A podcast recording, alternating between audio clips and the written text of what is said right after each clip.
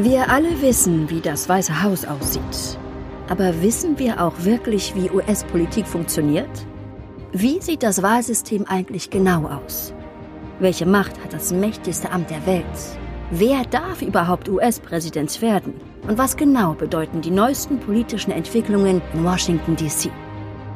Herzlich willkommen zu einer neuen Folge Pennsylvania Avenue dem Podcast rund um US-Politik, ihre Hintergründe, Funktionsweisen und Zusammenhänge.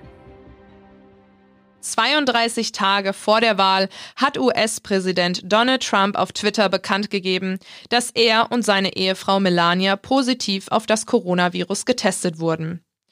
Er fügte hinzu, dass er den Quarantäne- und Genesungsprozess unverzüglich beginnen wird.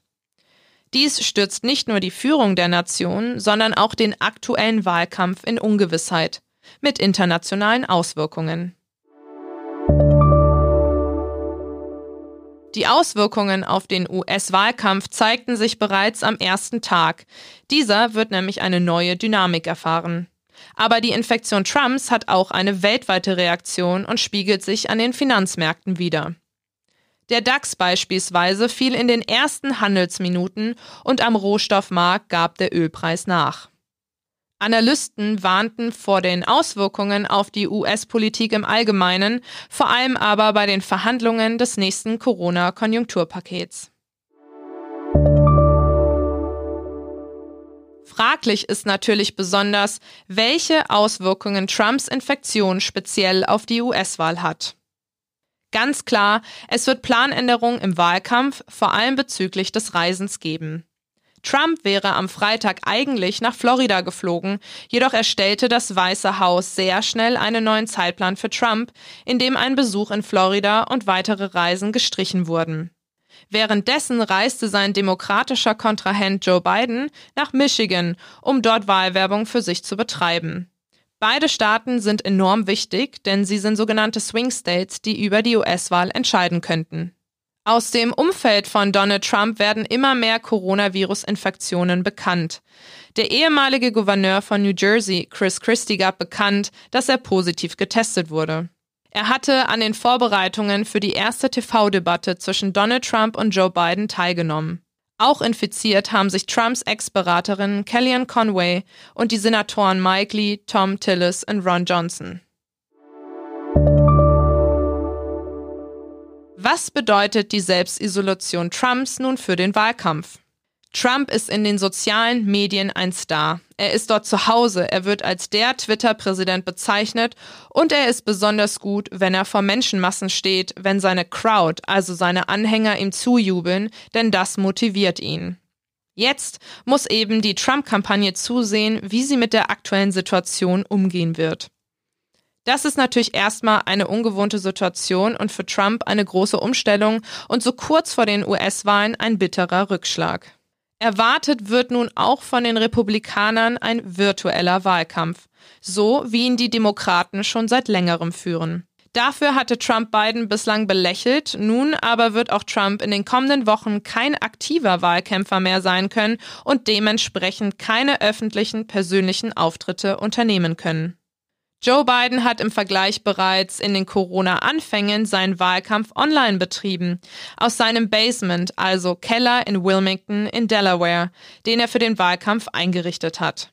Politisch strategisch definitiv vorerst ein Vorteil für Biden, aber das muss nicht unbedingt so bleiben, da, wie bereits erwähnt, Trump in den sozialen Medien zu Hause ist den Wahlkampf aus dem Basement zu gestalten. Wohl leider ziemlich langweilig, aber scheinbar bewusst so von Biden gestaltet, da er der krasse Gegenpol zu Trump sein möchte. Kann eben sogar sein, dass Biden von dieser Situation profitieren wird, da Trumps Stärke im persönlichen Auftritt liegt und er eher schwächelt, wenn er vom Teleprompter ablesen muss. Biden muss jetzt nur aufpassen, dass er nicht, wie man überall so schön liest und hört, mit Häme politisches Kapital schlägt. Gestern wurde von Stabschef Meadows und Leibarzt Conley bestätigt, dass der Gesundheitszustand von Donald Trump wohl doch schlechter ist, als zunächst bekannt war. Deshalb liegt Trumps persönlicher Wahlkampf inmitten des Endspurts vor der US-Wahl auf Eis. Aus diesem Grund hat das Wahlkampfteam von Trump vergangenes Wochenende die Operation MAGA ausgerufen, bei dem Trumps Kinder und Vizepräsident Mike Pence weiter Wahlwerbung und Wahlkampf betreiben sollen. MAGA ganz in Anlehnung an das Motto Make America Great Again der Slogan, mit dem es Trump 2016 ins Weiße Haus geschafft hatte. Trump meinte in einer Videobotschaft, die er aus dem Krankenhaus schickte, er wolle den Wahlkampf so abschließen, wie er begonnen hat. Geplant ist, dass Mike Pence am 8. Oktober einen ersten Wahlkampfauftritt für Trump im Bundesstaat Arizona absolvieren soll, der dieses Jahr ein Swing State ist. Am Tag davor wird Mike Pence gegen Kamala Harris in der TV-Debatte in Salt Lake City antreten. Vor allem Donald Trump Jr. und Eric Trump sollen Donald Trump ebenfalls bei seinen Wahlkampfevents und Reisen vertreten. Was passiert jetzt noch mit den anstehenden TV-Duellen? Das hängt zentral davon ab, wie sich der Gesundheitszustand von Trump verlaufen und entwickeln wird. Sollte es ein milder Verlauf sein, könnte Donald Trump virtuell per übertragener Videozuschaltung an der TV-Debatte aus der Isolation heraus teilnehmen. Es wäre natürlich etwas umständlich und ein solches Format wäre von der Gestaltung her eher komplex, aber machbar.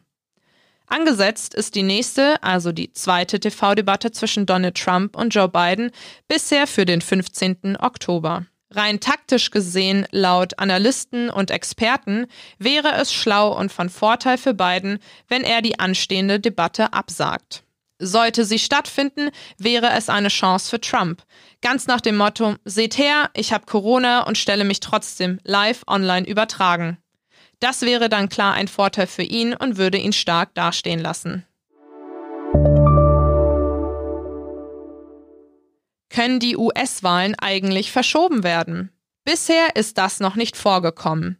Die Wahl dieses Jahr zu verschieben ist eigentlich ausgeschlossen. Der Wahltermin in den USA ist kein beliebig festgesetzter Tag und der Wahltag variiert nicht von Wahl zu Wahl.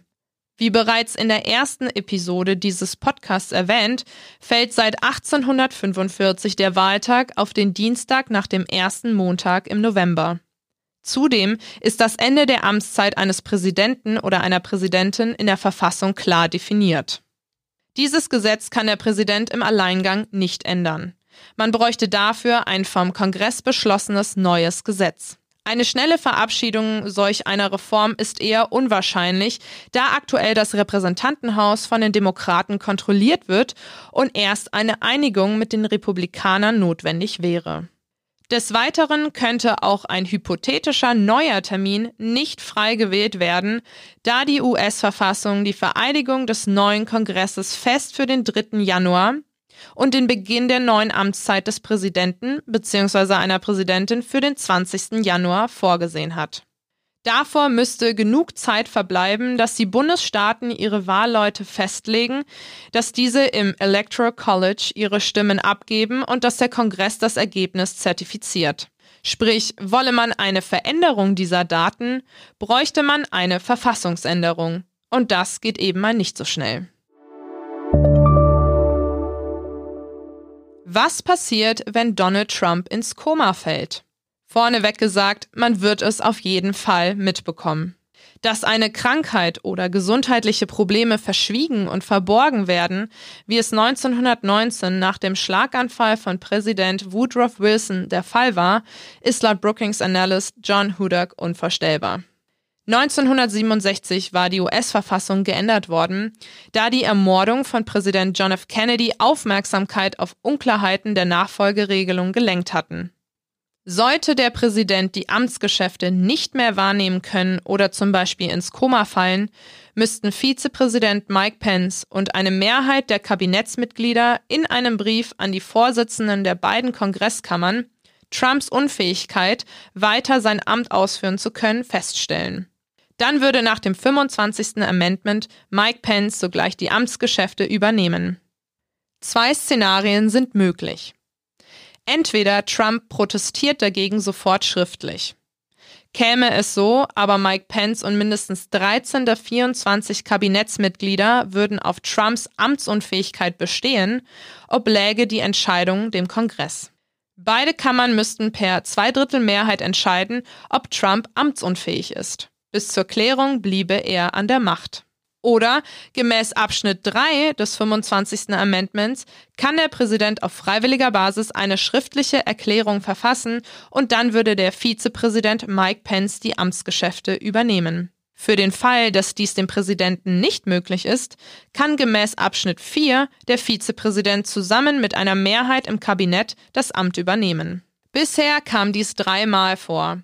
Genutzt wurde die Möglichkeit der temporären Machtübertragung einmal von Ronald Reagan und in den Jahren 2002 und 2007 kam Abschnitt 3 kurzzeitig zur Anwendung, als der damalige Präsident George W. Bush bei Operationen eine Vollnarkose wegen einer Darmspiegelung erhielt. Ein paar Stunden später wurde der Schritt jedoch zurückgenommen.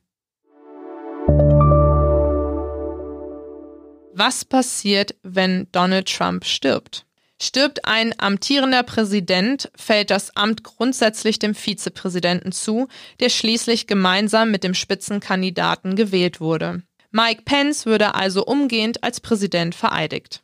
Er dürfte dann einen neuen Vizepräsidenten nominieren, den beide Häuser des Kongresses mit einfacher Mehrheit bestätigen müssten. Das Szenario, dass ein gewählter Präsident nach seiner Wahl am 3. November, allerdings vor seiner Vereidigung stirbt, haben die USA seit der Verabschiedung der Verfassung 1787 noch nie erlebt. Es kam jedoch schon mal vor, dass ein gewählter Präsident kurz nach seiner Vereidigung gestorben ist. Jetzt ist die Situation noch besonderer und interessanter, denn Trump ist als aktueller Präsident auch Präsidentschaftskandidat für die nächste Amtszeit. Im Verfassungsrecht der USA existiert kein Automatismus, dass Vizekandidat Mike Pence automatisch nachrückt. Dafür sind die jeweiligen Parteien zuständig, was bedeutet, dass die Demokraten und Republikaner für einen solchen Fall einen Parteitag erneut abhalten müssten, um einen neuen Spitzenkandidaten zu wählen. Dabei hat dann jeder Bundesstaat eigene Vorgaben und Deadlines, bis wann ein neuer Kandidat oder Kandidatin auf dem Wahlzettel erscheinen muss. Die Deadlines sind allerdings bereits verstrichen. Sprich, es müssten also vermutlich die Gerichte weiter entscheiden, wie zu verfahren ist. Allerdings gibt es noch ein anderes Zeitfenster, nämlich zwischen der Abstimmung der Wahlmänner und derer offiziellen Zählung durch den Kongress vom 14. Dezember bis zum 6. Januar. Sollte ein zukünftiger Präsident in dieser Zeitperiode sterben, sieht das Wahlrecht laut Jurist und Wahlexperte Richard Pildes keine klare Regelung vor. Zurück zur aktuellen Lage. Sollte es dem Vizepräsidenten Mike Pence nicht möglich sein, das Amtsgeschäft zu übernehmen, weil er zu nah an Donald Trump war und möglicherweise auch infiziert sein könnte, dann würde die dritte Frau im Staat, in diesem Fall also Nancy Pelosi, Speaker of the House, also Sprecherin im Repräsentantenhaus zur amtierenden Präsidentin. Das wäre Ironie der Geschichte. Pelosi ist nämlich Demokratin und große Rivalin Trumps. Übrigens erfuhr Pelosi von Trumps Infektion und seinem Zustand über die Medien.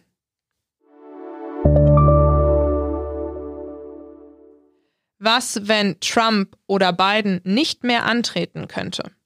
Sollte Trump seine Kandidatur vor dem 3. November zurücknehmen oder gar sterben, wäre es die Aufgabe der Republikanischen Partei, einen neuen Kandidaten aufzustellen. Darüber würden die 168 Mitglieder des Republican National Committee abstimmen.